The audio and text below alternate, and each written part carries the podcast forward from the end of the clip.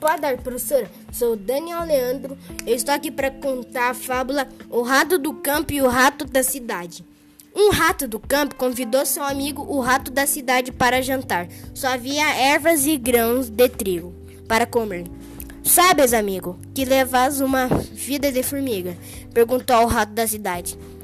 Eu, pelo contrário, tenho bens e abundância. Estão a todos em em tua disposição. Com, combinaram então a um jantar na cidade. O rato da cidade recebeu seu amigo com mais, del mais deliciosos alimentos. Os pratos estavam postos sobre um rico, sobre um rico tapete.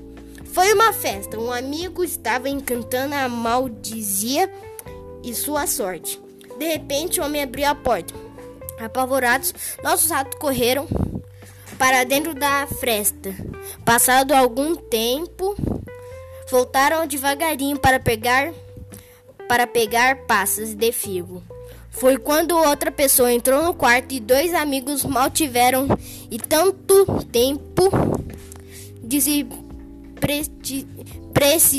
precipitar para dentro de um buraco. Então o rato do campo esqueceu a fome e decidiu basta do começo do bom é do melhor ao preço de mil sustos. Por mim, vou continuar roendo trigo cru e cevada, mas sem ter que me defender de ninguém. Quando quiseres, vem me visitar. E voltou pra, para casa dizendo consigo mesmo: Pobre do prazer que o, que o menor receito estraga.